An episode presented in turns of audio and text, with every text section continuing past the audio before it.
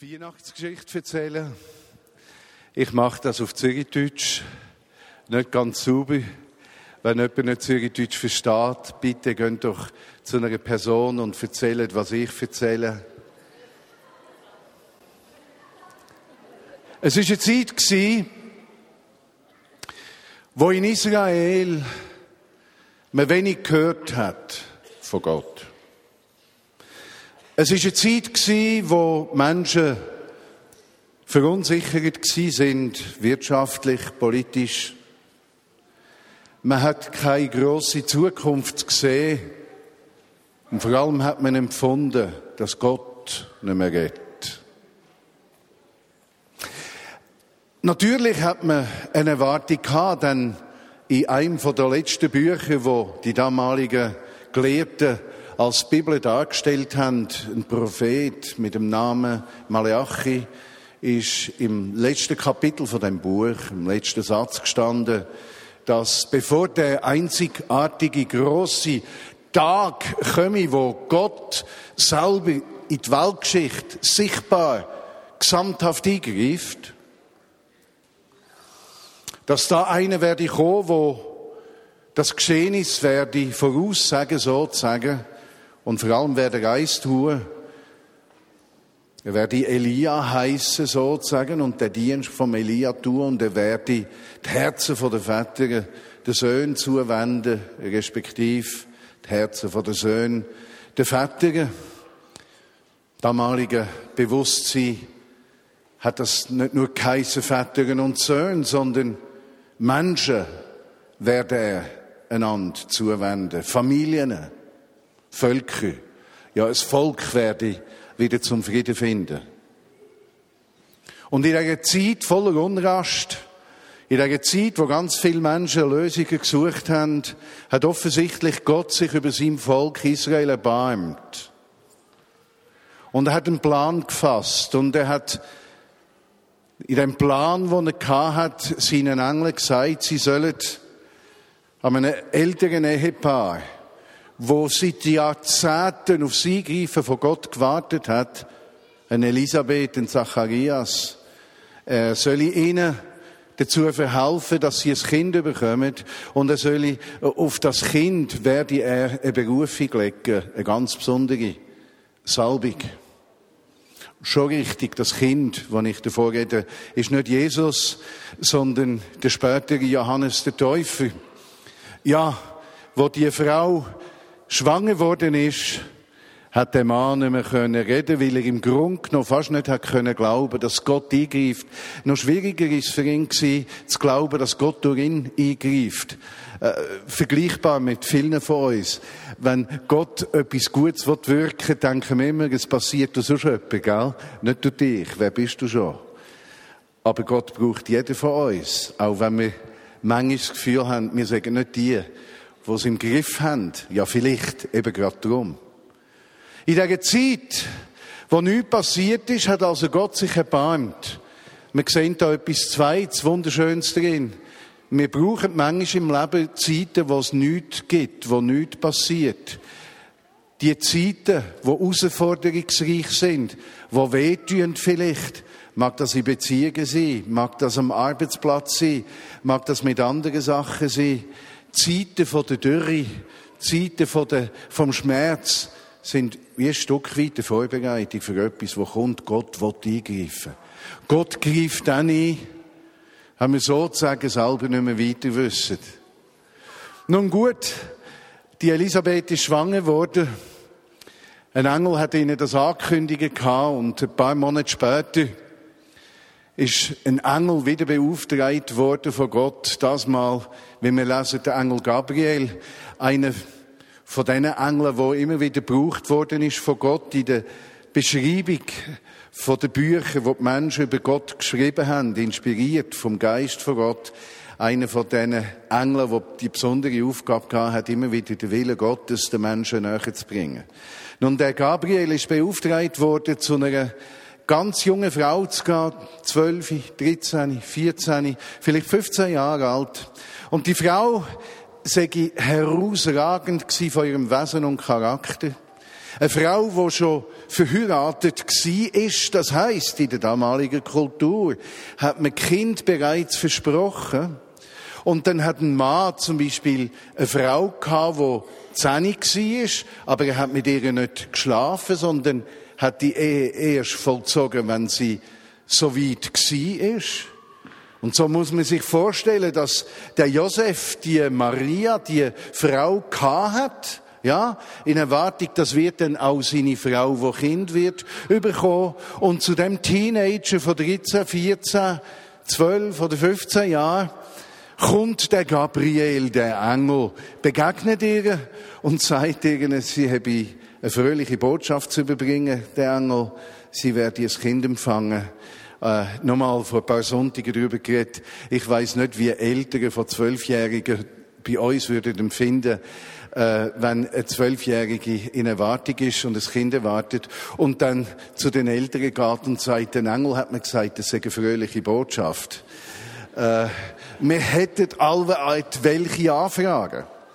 Nun gut, die Maria hat die Worte sich bewahrt. Der Engel hat ihr gesagt, sie werde schwanger werden, ohne mit einem Mann geschlafen zu haben.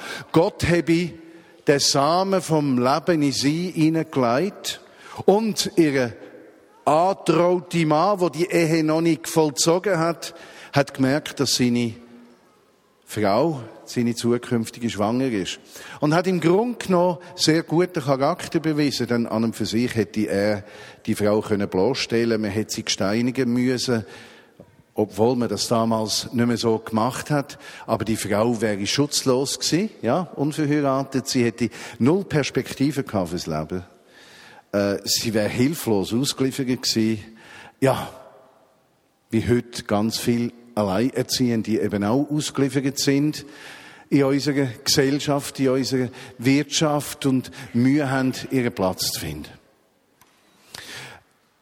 Er hat gedacht, er trenne sich so, damit es Schadensbegrenzung gäbe. Dann an und für sich hat er die Maria gut mögen, auch die Familien beiderseits haben miteinander zu tun gehabt. Er hat das anständig lösen, das Problem. Aber Gott hat natürlich einen anderen Plan gehabt, schickt wieder ein Engel zu dem Josef und erklärt dem Josef, dass da ein göttlicher Plan am Laufen ist. Und das Beeindruckende an dieser Geschichte ist, dass sich der Josef auf das einlädt. Der Josef, der sich darauf einlädt, eigentlich dann verlacht zu werden, weil er ja eine Frau hat, die illegitim schwanger ist, oder er hätte müssen zugeben, dass er vor der Eheschliessung mit ihr geschlafen hat.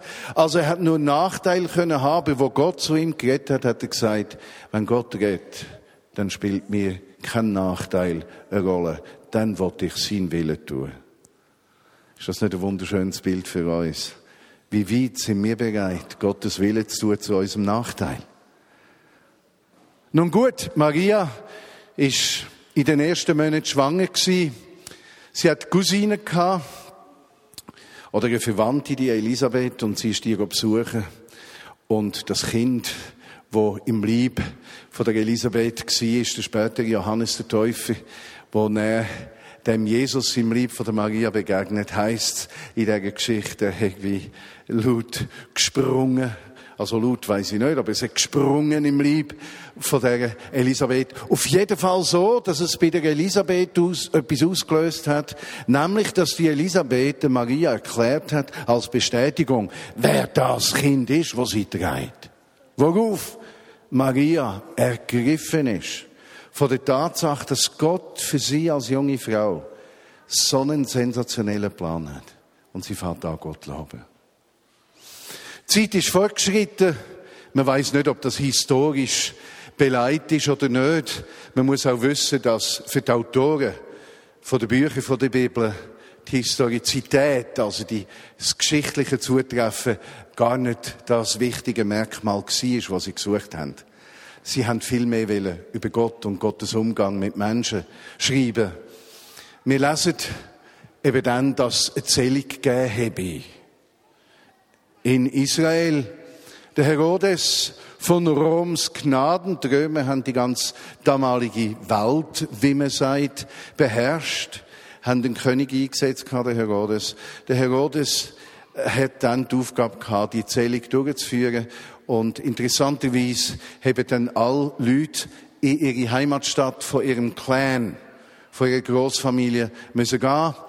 Maria und Josef von Nazareth zurück nach Bethlehem. Was sie in Bethlehem ankommen, die Zählung ist Maria hochschwanger. Interessant übrigens in dem Zusammenhang, was das Wort Bethlehem heißt. Ja, Bethlehem ist die Stadt des Brotes. Ja, Bethlehem, Stadt des Brotes. Und Jesus sagt, ich bin das Brot des Lebens.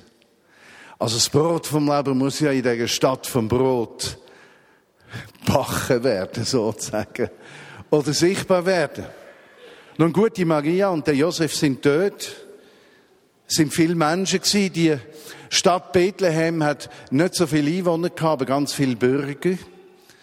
Das ist für Schweizer nachvollziehbar. Ich bin Schangnauer.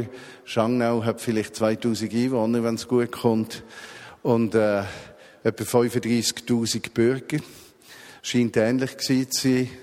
Und äh, sie haben keine Nacht stattgefunden, bis ein Mann sich erbarmt hat und ich denke etwa, ob man den, wo Wirt genannt wird, also der Mann, wo ein offensichtliches ein Haus gehabt hat, vielleicht eine Schenke gehabt hat, wo man Wein gegessen hat, Olivenfladenbrot, äh, Wein getrunken, Olivenfladenbrot gegessen hat. Vielleicht hat er in einer Ecke noch eine Pritsche gehabt. Alle Räume sind bereits besetzt gewesen, aber der Mann hat sich erbarmt. Er hat gesagt, da ist eine ganz junge, schwangere Frau mit einem Mann, wo könnt die nur hingehen? Und mir gefallen an dem Bild zwei Sachen. Auf der einen Seite, Gott selber tut sich der Barmherzigkeit der Menschen ausliefern. Das ist nicht gewaltig. Der Barmherzigkeit von einem Menschen, der ihm letztlich im Stall etwas anbietet. Und das zweite Schöne, der, der barmherzig ist, wird Barmherzigkeit bekommen. Dann der Mann hat gesagt, im Haus habe ich überhaupt keinen Platz mehr. Ich habe noch einen Stall, ich habe Partien. Er putzt den Stall, er räumt ihn auf, er tut frisches Stroh her, er tut die Krippe her, er tut Tücher her, vielleicht Wasser her. Er merkt, vielleicht hat ihm seine Frau gesagt, dass da das Kind bald kommt und er erbarmt sich über diese Familie und tatsächlich in dieser Nacht wird das Kind im Stall geboren. Gott macht sich abhängig von der Barmherzigkeit von Menschen. Und der, der barmherzig ist, erlebt Barmherzigkeit, dass Gott in sein Haus einzieht. Überleg dir das, übertreit in deinen Alltag hinein. Wo du barmherzig bist zu Menschen, kann Gott Wohnung nehmen. Wo du dich kümmerst, kommt er. Und du wirst Person sein, die Barmherzigkeit überkommt. Nun, die Engler haben Hochkonjunktur gehabt zur damaligen Zeit. Äh, sie sind dann berufen worden von Gott, sie sollen zu den Hirten aufs Feld gehen. Doch nochmal, Hirten aufs Feld ist auch so eine eigenartige Sache. Denn wenn es jemanden gegeben hat, der ausgestoßen war in der Gesellschaft, sind es die stinkenden Hirten gewesen. Und die Ersten, die hören, dass da ein König geboren ist, sind die ausgestoßenen, unwichtigen, dreckigen, stinkenden Hirten auf dem Feld und die liegen dort und plötzlich wird's hell und plötzlich fangen die Engel an zu singen und der Gabriel beauftragt, den Hirten zu sagen, sie sollen sich freuen, denn der Friede Gottes komme auf die Erde. Sie fragen nach, es wird ihnen erklärt, wo das Kind ist. Sie können es nicht lassen. Sie machen sich auf. Nehmen das Lämmli mit, so etwas mit und suchen den Stall. Und die Ersten, die ihm begegnen, sind die Ausgestoßenen von der Gesellschaft. Die Ersten, die ihm begegnen, sind die, die das Leben nicht auf die Reihe gebracht haben. Die Ersten, die ihm begegnen, sind die, die nichts vorzuweisen haben. Die ersten, die ihm begegnet, sind die, die es nicht geschafft haben.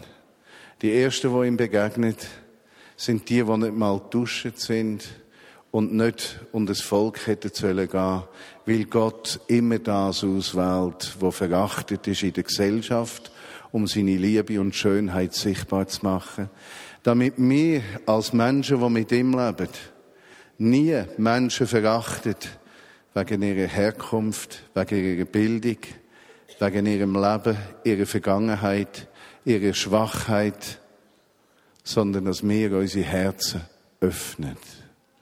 Gott ruft zuerst die Zerbrochenen. Und wer Gott liebt, nimmt das Herz von Gott auf. Dort hat es Platz für jeden. Doch das ist nicht alles. Wir lesen in dieser Geschichte, dass es Leute, sehr gebildete Leute im Orient, im Osten hat. Äh, es sind Leute, die sich orientiert haben an den Stern. Leute, die zur damaligen Zeit hochgebildet und auch vermögend gewesen sind. Und die Leute, wie sie dort äh, im Orient, im Osten noch weiter sind, erkennen an den Sternen, welchen Weg sie sollen gehen. Etwas, was für Menschen in Wüstenregionen ganz normal ist. Also, Wegweiser in einer Wüste sind Sterne. Man orientiert sich an den Sternen bis zu den nächsten Oasen. Und von der Oase, wo man ist, bis zu den ersten wieder am Sternenbild, seit Jahrhunderten, seit Jahrtausenden, orientiert man sich an diesen himmlischen Bildern. Und die Männer nehmen an, dass da in Israel ein König geboren sei. Sie machen sich auf, sie kommen nach Israel, sie sehen, dass der Stern über Bethlehem steht, sie gehen nach Jerusalem, sie kommen beim Herodes vorbei. Und da wichtig zu sagen, dass natürlich die Distanz zwischen Jerusalem und Bethlehem, ja, das schafft man längstens in einem Tag nicht so weit ist. Sie gehen zu dem König Herodes. Sie sind ein bisschen einfach, auf eine Art volle Freude vielleicht auch, und sagen, wir haben gesehen, da ist der König geboren worden. Herodes, bereits seit Jahren immer wieder ein bisschen cholerisch, vor allem Angst, Macht zu verlieren. Für mich ein schönes Bild. Menschen, die Angst haben, Macht zu verlieren und sich an Macht festklammern, werden Macht immer verlieren weil Gott seine Liebe denen gibt, wo ein weiches Herz haben und nicht ihr eigenes suchen. Nun gut, er sagt, schön ist er geboren, sagt mir unbedingt, wo er ist, dass ich ihn kann anbeten wohl wissend, dass wenn er es wird hören, dass er der würde beseitigen, der sogenannte Bedroher von seinem Thron. Die drei Personen gehen weiter. Sie sehen, wie der Stern stillsteht über einem Haus. Ich weiß nicht, wie man das muss verstehen das Stillstehen. Nehmen wir einfach an, Sie haben angenommen, es sei dort. Sie kommen in den Stall, Sie sehen das Kind und wir haben einen Kulturclash. Wir haben den massivsten Clash von Kulturen. Dann vorher sind noch Hirten, stinkende, verachtete Bauern für die städtische Gesellschaft dort gewesen. Und jetzt kommen reiche, wohlriechende, vermögende Ausländer ins Land. Und sie erklären der Maria, was sie gehört haben. Einmal mehr ist sie überzeugt, dass das eine Bestätigung ist, denn einmal steht, dass sie die Sachen, was sie gehört hat, immer im Herz bewahrt hat. Wenn Gott uns gut sagt, sollen wir es im Herz bewahren. Was ist unsere menschliche Schwachheit?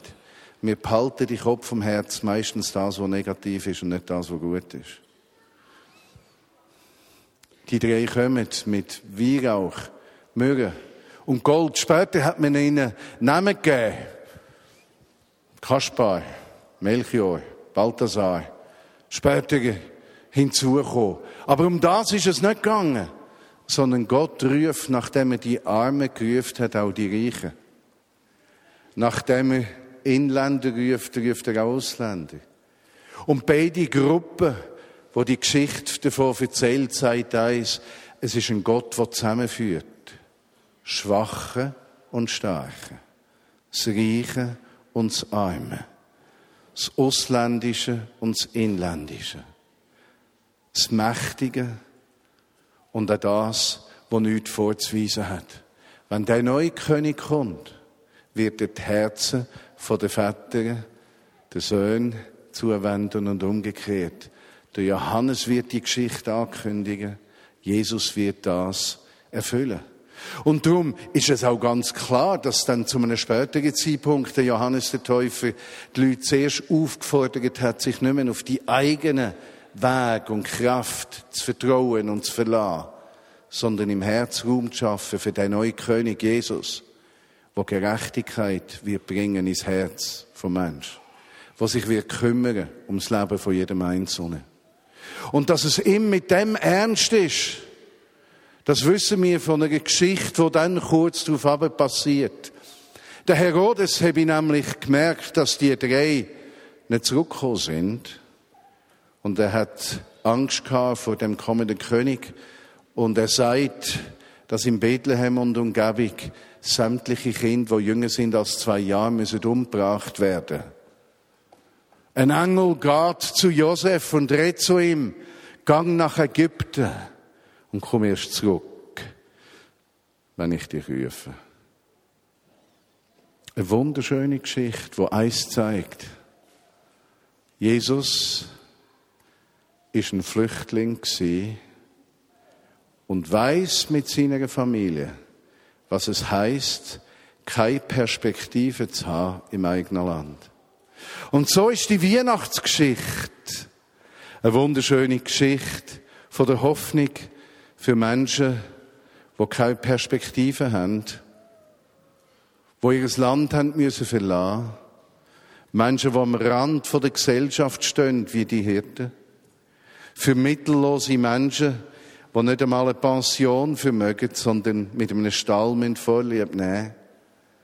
Es ist Geschichte der Schwachen, Geschichte der Ausgestoßenen, und wer die Geschichte umarmt und in sein Leben hineinlässt, der König Jesus darf versöhnt werden mit seiner Geschichte, weil er weiß, der Gott wird mich nie wegstoßen. Möge ich noch so viel versagen, wird er mir Tür öffnen zur Veränderung. Und so hat Gott Audienz gegeben, der Hirten und der Reichen. Gott hat sich selber vertreiben lassen um nachzuvollziehen, was es bedeutet, wenn Menschen kein Daheim mehr haben.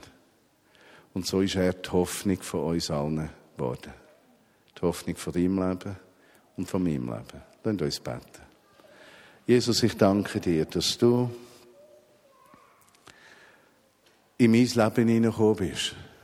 Zu einem Zeitpunkt, wo alles zu unteroben war wo keine ordnende Hand da war, sondern nur der Überlebenskampf von einem 19-, 20-jährigen jungen Mann. Und du hast keine Forderung gestellt, wo du gekommen bist zu mir. Du hast keine Bedingung gestellt. Du hast mir nichts unter die Nase gerieben von richtig und falsch, sondern du hast deine Arme geöffnet für mich bist in mein Leben gekommen und hast angefangen umgestalten zu einem Punkt, dass ich dürfen, den Wert umarmen von meinem Leben, wo du meinem Leben gegeben hast. Und so kann ich heute sagen, so lebt nicht mehr ich, sondern du lebst in mir. Nicht mehr die Unmöglichkeiten von mir, nein, sondern die Weihnacht ist angebrochen. Ich lebe mit göttlichen Möglichkeiten aufgrund von deiner Barmherzigkeit. Und ich bitte dich, Jesus, dass du in jedem von uns Weihnachten anbrechen Als tiefste Überzeugung. Dass du jede Person in dem Raum annimmst und umarmst. Und mit deiner liebenden Hand anfängst, das Bild zu gestalten in unserem Leben, das du dir vorgenommen hast.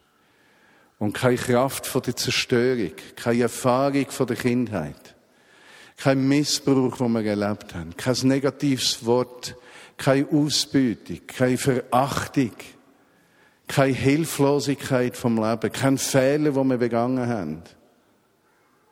hat mehr Kraft als die Kraft, wo du dich, Jesus, in die Welt gekommen damit wir leben und Ströme lebendigen Wassers von uns fließen und dir dürfen begegnen in deiner Einzigartigkeit.